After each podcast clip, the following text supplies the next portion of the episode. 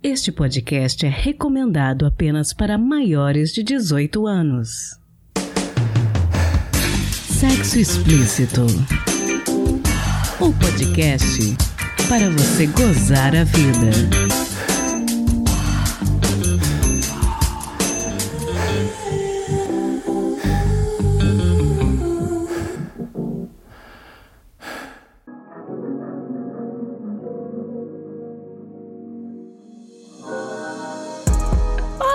Taradinhos, tudo bem com vocês? Aqui quem fala é Priscila Armani e esse é o Sexo Explícito, podcast que acredita que quanto mais diálogo sobre um assunto, maior a possibilidade de desvendarmos todos os mistérios em torno dele. No episódio de hoje falamos a respeito de um guia de posições sexuais bem menos conhecido do grande público, o Reuma Sutra. O guia de posições sexuais para quem tem dor nas articulações, está disponível gratuitamente para todo mundo que tiver interesse e é uma publicação muito importante. Conversamos com a orientadora do programa de pós-graduação em Ciências Médicas da Faculdade de Medicina da Universidade de Brasília e médica reumatologista brasiliense Lícia Mota, que nos contou tudo por trás desse trabalho que tem trazido tanta qualidade de vida para pacientes com reumatismos, como a artrose e a fibromialgia. Espero que vocês achem esse bate-papo interessante e recomendem para os amigos de vocês. Este episódio é participante da campanha O Podcast é Delas, que quer incentivar a presença de mais vozes femininas na podosfera. Saiba mais sobre a iniciativa no site o E antes de irmos para a entrevista, gostaria de pedir para que você considere apoiar financeiramente o sexo explícito e possibilitar que nós possamos melhorar o podcast. Por apenas 10 reais por mês você pode nos ajudar a retomar definitivamente os contos eróticos e ainda trazer mais conteúdos e novidades para você. Vai lá em apoia.se barra sexo explícito podcast e nos dê essa força. Obrigada! E aquele aviso de sempre: se possível, não ouça este episódio pelo aplicativo musical Verdinho. Se você insistir em ouvir pelo Spotify, é sua obrigação moral e no aplicativo e me dar uma nota alta lá, hein?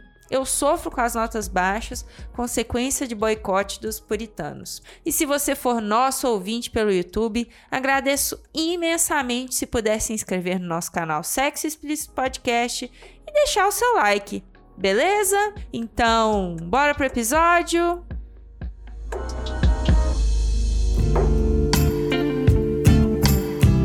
Bom, doutora, queria começar pedindo para você contar para os nossos ouvintes quem é você, quais são os seus pronomes e o que é que você faz. Bem, meu nome é Lícia Mota, eu sou médica reumatologista, she-her. Eu sou professora do programa de pós-graduação em Ciências Médicas da Faculdade de Medicina da Universidade de Brasília. Sou também professora do programa eh, de pós-graduação em Patologia Molecular, também na Faculdade de Medicina da Universidade de Brasília. E atualmente sou diretora científica da Sociedade de Reumatologia de Brasília. Bacana demais.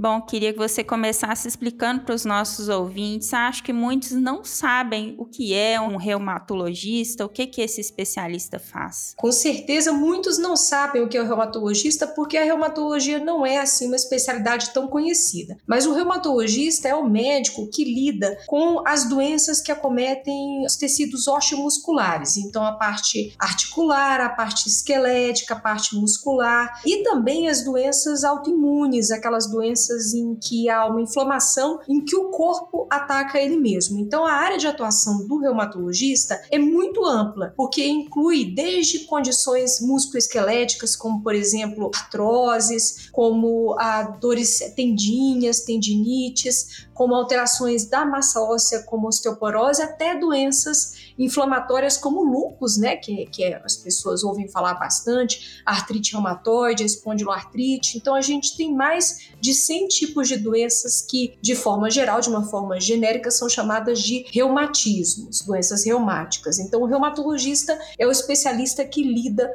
com essas doenças reumáticas, que trata os pacientes que têm esses diagnósticos. Interessante. Então, a partir desse diagnóstico reumático que a gente procura um reumatologista. É, o ideal é que assim, o diagnóstico, qualquer que seja esse diagnóstico, né, porque dentro da reumatologia nós temos uma gama de possíveis diagnósticos diferentes, então nós temos desde doenças que são consideradas doenças degenerativas, como por exemplo artrose, que é uma perda de cartilagem, passando por doenças dolorosas como a fibromialgia e doenças autoimunes graves como lúpus, artrite reumatoide. Todos esses diagnósticos é muito importante a janela de tempo para desde o início dos sintomas até que o paciente receba o tratamento. Então, quanto mais cedo o diagnóstico, melhor. Então, o ideal é que o reumatologista seja feito, visto o mais rapidamente possível, que o encaminhamento para o reumatologista seja feito uh, no menor período de tempo possível, porque quanto mais cedo o diagnóstico correto for estabelecido, quanto mais cedo o tratamento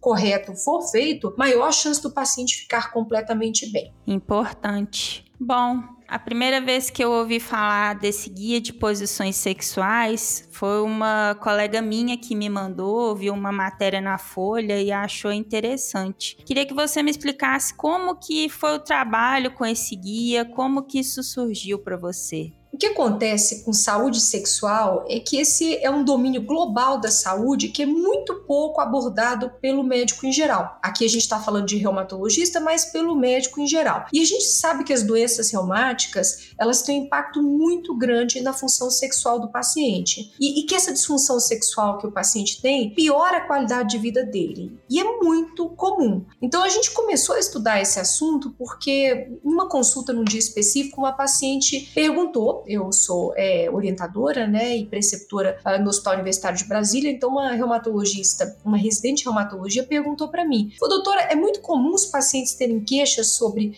função sexual? Eu falei, é, é muito comum. Ela foi, quão comum é? Falei, vamos estudar? Então a gente abriu uma linha de pesquisa nessa área. Então a gente começou a estudar qual era a prevalência de alguma queixa de disfunção sexual nos nossos pacientes. E a gente teve uma série de estudos, teses de mestrado, dissertações de mestrado com esse tema. Então a gente estudou saúde sexual nos pacientes com doenças reumáticas como um todo, nos pacientes com artrite reumatoide, nos pacientes com psoríase, que é uma doença também é, inflamatória, uh, nos pacientes com artrite psoriásica, e a gente encontrou uma prevalência muito alta. Por exemplo, nos pacientes com artrite, a prevalência de queixas de disfunção sexual era de mais de 70% dos pacientes. E esses pacientes eles têm essas queixas sexuais por vários motivos. São pacientes que têm dor, são pacientes que se queixam muito de fadiga, eles têm rigidez articular, muitas vezes são pacientes que por conta do quadro doloroso, eles têm depressão,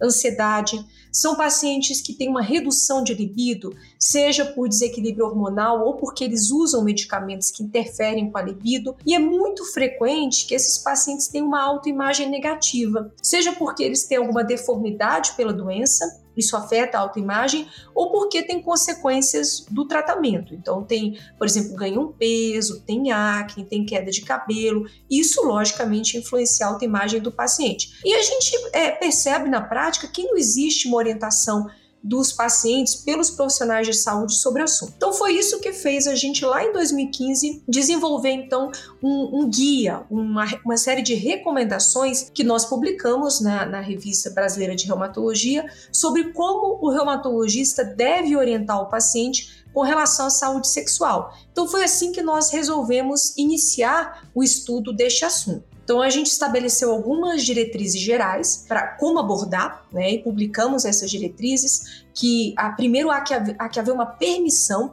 né, o médico, o profissional da saúde, tem que se mostrar aberto ao diálogo, é, está aberto para ouvir a queixa do paciente. Temos que ter cuidado com a informação que a gente passa, tem que ser uma informação é, de qualidade, mas uma informação limitada para evitar né, informação excessiva para confundir o paciente, que a gente tem que prescrever estratégias específicas, então método para tratar, por exemplo, queixas específicas, uso de lubrificantes, é, uso eventualmente de medicações é, específicas e nós então nos aplicamos a desenvolver um guia, né, que os pacientes começaram a chamar carinhosamente de Reuma Sutra, porque é um guia de posições é, orientadas para cada tipo de limitação do paciente nós desenvolvemos dentro do serviço de reumatologia do, da Universidade de Brasília e nós tivemos a participação do serviço de terapia ocupacional da UNB. Então, o professor Pedro Tavares, que atualmente está em Boston, mas era professor da UNB na época, e um terapeuta ocupacional, que é o Luiz Henrique Cardoso Oliveira, que também participou dessa produção.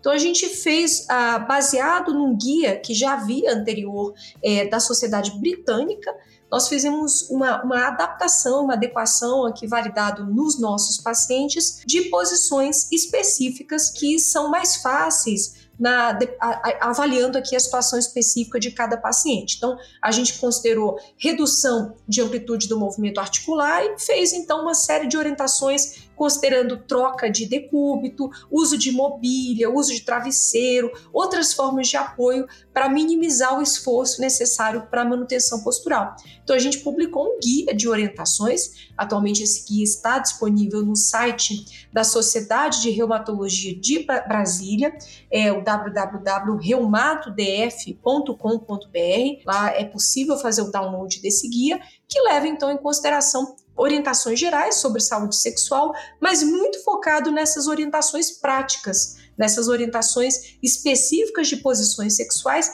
que geralmente não são abordadas nas consultas de forma geral. Ele está disponível gratuitamente? Gratuitamente, está disponível no site da Sociedade de Reumatologia de Brasília, www.reumatodf.com.br. Ai, muito bacana esse trabalho de vocês. Queria entender a partir daí como que foi essa a recepção dessa publicação é, entre o público em geral, entre os pacientes e entre os demais profissionais que não estavam envolvidos na pesquisa foi muito interessante, porque esse tema é um tema que ainda é tabu. A gente imagina que hoje a gente vive num mundo tão avançado em que sexualidade é tão discutida, mas é um tema que ainda é tabu. Para os profissionais da área da saúde, é importante dizer que a maior parte dos cursos de medicina, de enfermagem, de, de terapia ocupacional não tem nenhuma disciplina que aborde especificamente sexualidade. Então, a, o profissional muitas vezes ele não recebe durante a sua formação uma orientação específica para poder fazer, né, orientar o paciente de forma adequada. Ele não tem uma formação específica para isso muitas vezes. E por isso mesmo é, existe um constrangimento de, de fazer orientações ou até de indagar o paciente sobre isso. É, e da mesma forma, o paciente também muitas vezes ele fica com vergonha de perguntar. Ele fica com vergonha de perguntar e ser julgado, por exemplo. Então, muitas vezes o assunto fica ali é, o elefante branco na sala, né? Não é abordado. É um problema, traz comprometimento para a vida do paciente, mas não é abordado. Quando a gente começou a estudar o assunto e começou a publicar, nós temos uma série né, de artigos publicados sobre é, o assunto. Além do guideline, a gente tem uma série de séries de prevalência sobre é, disfunção sexual, sobretudo disfunção sexual feminina. Esse assunto ele começou a ser bastante abordado em congressos da área da reumatologia várias e várias entrevistas. Então, você falou que tinha visto é, na Folha, mas foi é, abordado em vários programas, em vários jornais, no Correio Brasiliense, é, no, no, na Folha, no Estadão, é, em vários, vários também veículos de mídias. Então, o assunto passou a ser é, bastante abordado depois dessa publicação. Os pacientes hoje, sabendo já que nós temos essa esse guia de orientação, eles já falam espontaneamente sobre o assunto. Então, eles chegam à consulta e muitas vezes perguntam sobre é, o guia, pedem orientações, e eu percebi até no consultório, porque isso foi desenvolvido no Hospital Universitário de Brasília, no âmbito da, do SUS, no serviço público. Mas eu comecei a perceber, sobretudo depois de uma entrevista no Correio Brasiliense, que os pacientes chegavam no consultório, às vezes tinham até um preâmbulo de alguma queixa, mas o objetivo principal da consulta era perguntar sobre a parte da sexualidade, estavam com redução da libido, como é que podiam fazer com relação a isso, perguntavam especificamente sobre essas orientações de posições mais adequadas para cada tipo de limitação. Então, acho que o assunto foi muito bem recebido e gerou o que nós queríamos, gerou uma discussão, um debate, trouxe realmente o assunto da sexualidade, que é um assunto importante, uh, como um tema sério, né, um tema sério uh, da abordagem médica.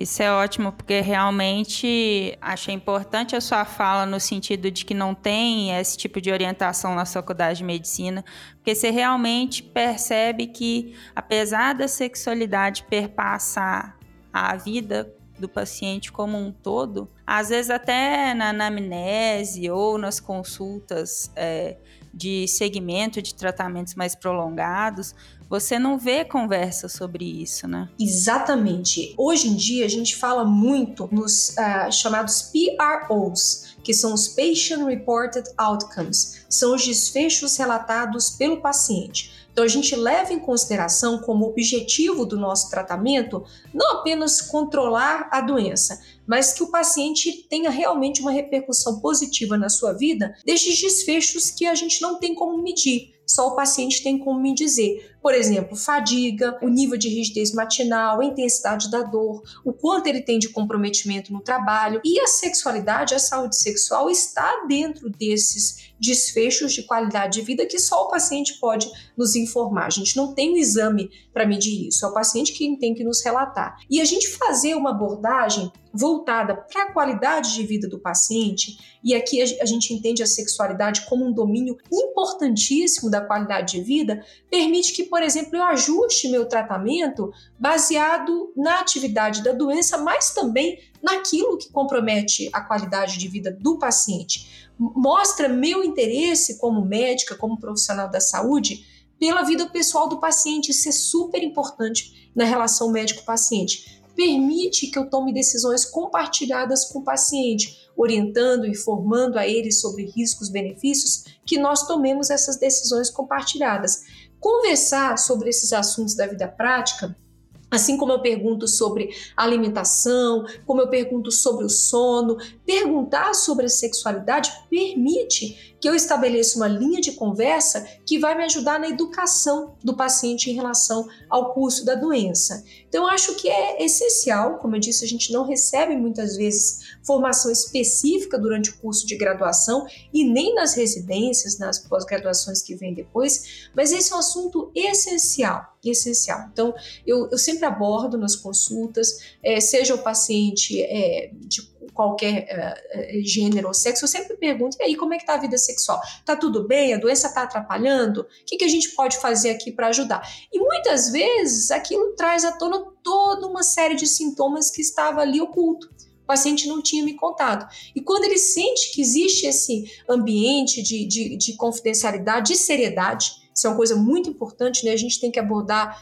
o assunto de uma forma muito séria, né? mostrando que você está abordando ali de forma científica, com a finalidade de ajudá-lo. O paciente e a paciente se sentem muito confortáveis. Em geral, eles vão dizer: olha, esse, esse. É, muitas vezes vão queixar, né? Olha, realmente esse é um problema, ou então vão te dizer: olha, é uma coisa que eu tinha até esquecido, que já nem fazia mais parte da minha vida. Então é, é muito bom poder abordar, poder tratar e poder ajudar a pessoa a recuperar a sua qualidade de vida. Bom, e por que você acha que esse debate sobre sexualidade ainda não foi mais normalizado? Por que, que as pessoas ainda não conversam mais sobre como a sexualidade pode ser prazerosa no dia a dia? Eu acho que, do ponto de vista da relação médico-paciente, existe realmente uma inibição tanto de, por parte do paciente, é, de perguntar, ele acha que, que, pode ser julgado se ele fizer uma pergunta nesse sentido, ou que ele não deveria falar com o médico, o clínico, no, aqui no caso o reumatologista, mas vamos pensar aqui no clínico, no cardiologista, é, no endocrinologista, ele pensa, poxa, eu devia levar esse assunto só para um especialista dessa área. E, e, quem conduz o paciente, quem está mais em contato com ele, em geral, é esse especialista que vai tratar a doença principal que ele tem, no nosso caso aqui, a doença reumática. Então, eu diria que existe, e eu percebo por parte dos pacientes, uma vergonha, né? uma, uma vergonha de abordar o assunto. E existe também uma inibição por parte do profissional da saúde. Como ele muitas vezes não recebeu a formação específica, ele também não se sente confortável de abordar o assunto. Até porque muitas vezes ele não, não tem uma formação sobre como ajudar, sobre como orientar o paciente. Então, ele está bem treinado ali em examinar as articulações, ele, ele, está treinado em avaliar a pressão arterial, em checar o nível da glicemia, mas ele muitas vezes não vai se sentir confortável em responder uma queixa, por exemplo, sobre perda de libido, sobre desconforto durante a relação sexual. Então, eu acho que ainda existe uma inibição dos dois lados, do lado do paciente e do lado do profissional da saúde. Acho que a gente tem que trabalhar para desmistificar o assunto, mais uma vez para mostrar que é um assunto sério, que é um domínio importantíssimo da qualidade de vida do paciente e que precisa ser questionado, abordado e tratado. Bom, eu acredito que às vezes a gente possa ter ouvintes que estejam escutando essa conversa e pensando: bom, eu não sei se eu tenho de fato problema nas articulações, eu não sei se de fato eu tenho algum tipo de reumatismo, mas eu sinto algum desconforto. Como que essa pessoa pode proceder? Dor articular não é normal. Então, primeiro, ter dor nunca é normal. Então, se a pessoa tem dor, ela deve ser avaliada. Quais são os sinais aqui que vão levantar aqui a suspeita de que é possível que o indivíduo tenha uma doença reumática? Lembrando aqui que a gente está falando de uma gama de mais de 100 doenças, né? Então, é difícil resumi-las é, em apenas aqui é, poucos sintomas. Mas vamos pensar aqui na artrite reumatoide, que é a doença, inclusive, para a qual este guia foi desenvolvido. É uma doença autoimune, inflamatória, sistêmica, que inflama as articulações, sobretudo as pequenas articulações, mãos e punhos, pés e tornozelos, e que, se não for tratada, pode levar a deformidade incapacidade física. Então, quais são os sinais de preocupação? Que, que se eu apresentar, eu devo realmente procurar o médico o mais rapidamente possível? Dor, acompanhada de inchaço, aumento de volume, especialmente nas pequenas articulações. Então, as articulações dos dedos, as articulações dos punhos, as articulações dos tornozelos.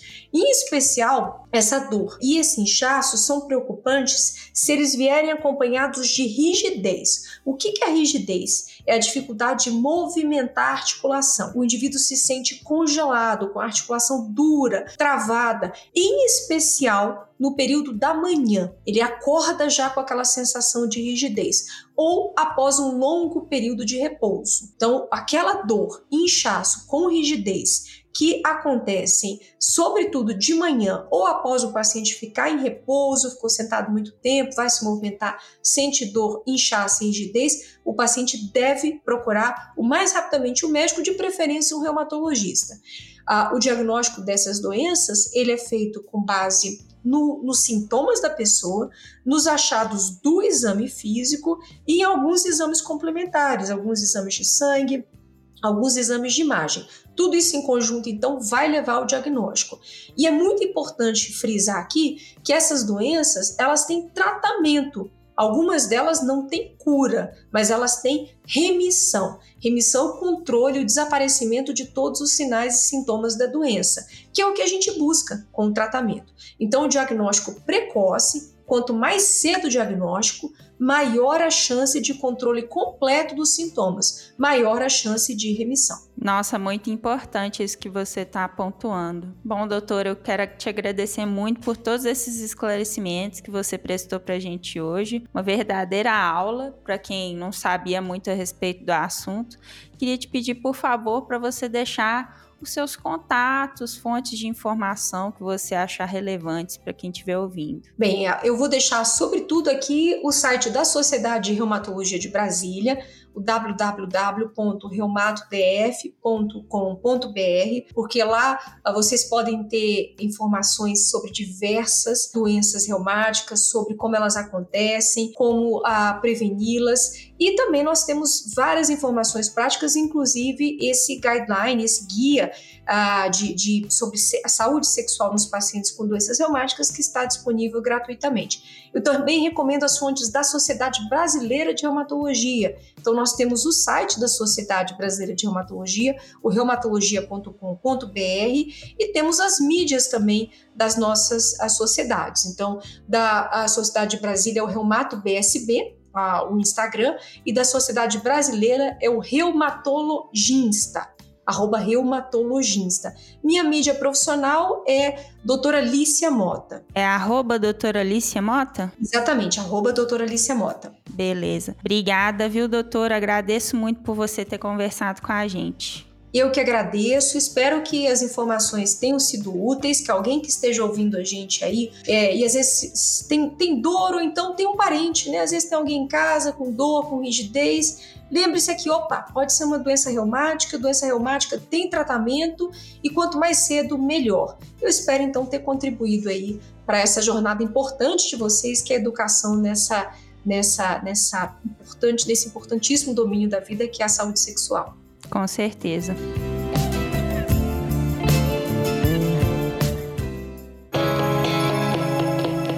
Você está ouvindo um episódio participante da campanha O Podcast Delas 2023. Para encontrar outros episódios, acesse o site oficial da campanha ou procure pelas hashtags nas redes sociais. Hashtag o podcast é delas 2023. Uma atitude simples que muda a podosfera. Por mais mulheres nos podcasts. Se toca.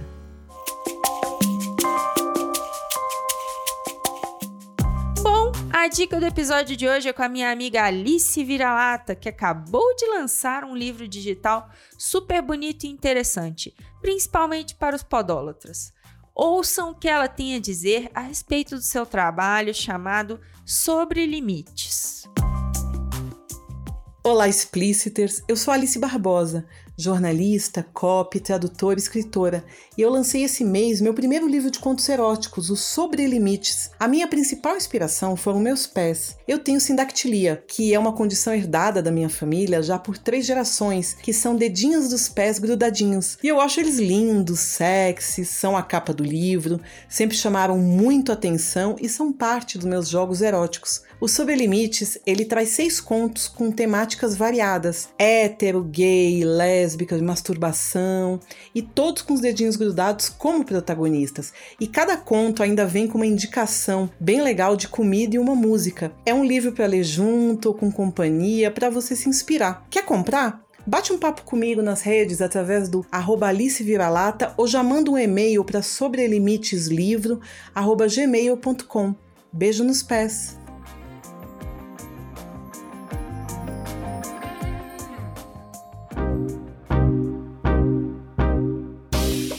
Este foi mais um episódio do podcast Sexo Explícito. Foi bom para você? Lembrando que todas as informações sobre esses demais episódios estão em sexoexplicitopodcast.com.br. Nosso site é o melhor lugar para você ouvir o nosso podcast. Pedimos a você que, se possível, não ouça o sexo explícito pelo aplicativo Verdinho. Este programa foi editado pela Voz Ativa Produções, produtora de audiovisual independente de protagonismo preto, feminino e LGBTQIA+. Conheça mais no Instagram VozAtivaProd. Quer ser meu contribuinte? Você tem duas opções, pelo nosso apoia-se em apoia.se barra Sexo Explícito Podcast e pelo Pix do Podcast, que é também o nosso e-mail de contato, sexoexplicitopodcast.gmail.com. Este episódio não seria possível sem os meus contribuintes do mês de junho. André Santos, Conto Sexo Livre, Daniele Silva, Dri Cabanelas, Edgar Egawa, Gustavo de Carvalho, Magno Leno, Patrícia Canarim e Rogério Oliveira. Obrigada demais por apoiarem Mulheres Podcasters. Estamos no Instagram no arroba Sexo Explícito Podcast e você também pode me ouvir em qualquer agregador de podcast de sua preferência, além do Deezer, iTunes, Google Podcast e também no YouTube. E aí, o que você está esperando? Bora gozar a vida? Beijo! Música